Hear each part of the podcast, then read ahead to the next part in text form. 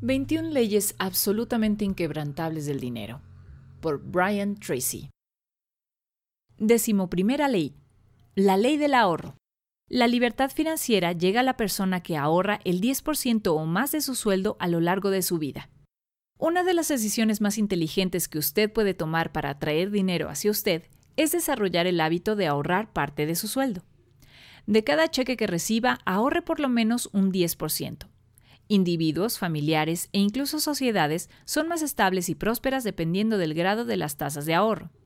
Hoy en día, el ahorro es una pieza clave para garantizar nuestra seguridad financiera y las posibilidades que pueda ofrecernos el mañana.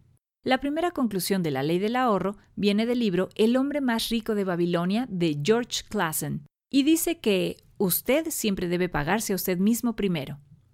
Empiece hoy mismo a guardar el 10% de su sueldo y no lo toque. Este es su ahorro para acumulación financiera a largo plazo, y nunca lo use para otra razón que no sea asegurar su futuro financiero. El asunto admirable es que cuando se paga usted mismo primero y se obliga a vivir con el otro 90%, se acostumbra a eso con rapidez. Los seres humanos somos criaturas de hábitos. Cuando guarda regularmente el 10% de su sueldo, en poco tiempo se sentirá cómodo viviendo con el 90% restante. Muchas personas empiezan ahorrando el 10% de su sueldo, y luego aumentan al 15 y 20% más. Sus vidas financieras cambian dramáticamente como consecuencia de ese hábito. Y de esa manera también usted puede cambiar la suya. La segunda conclusión de la ley del ahorro dice que debemos aprovechar los beneficios que nos pueden ofrecer ciertos planes de inversiones. Uno de nuestros mayores objetivos financieros debe ser el proteger el dinero que duramente hemos ganado y que hemos ahorrado del pago excesivo de impuestos. Todos debemos hacerlo. Sin embargo, muchas personas pagan más impuestos de lo que deberían por el desconocimiento de las leyes que afectan su dinero. Y aunque esto es algo que varía mucho de país a país, lo cierto es que la gran mayoría de las economías ofrecen vehículos financieros que les permiten a las personas minimizar el pago de impuestos e intereses, garantizando así un ahorro mucho más efectivo.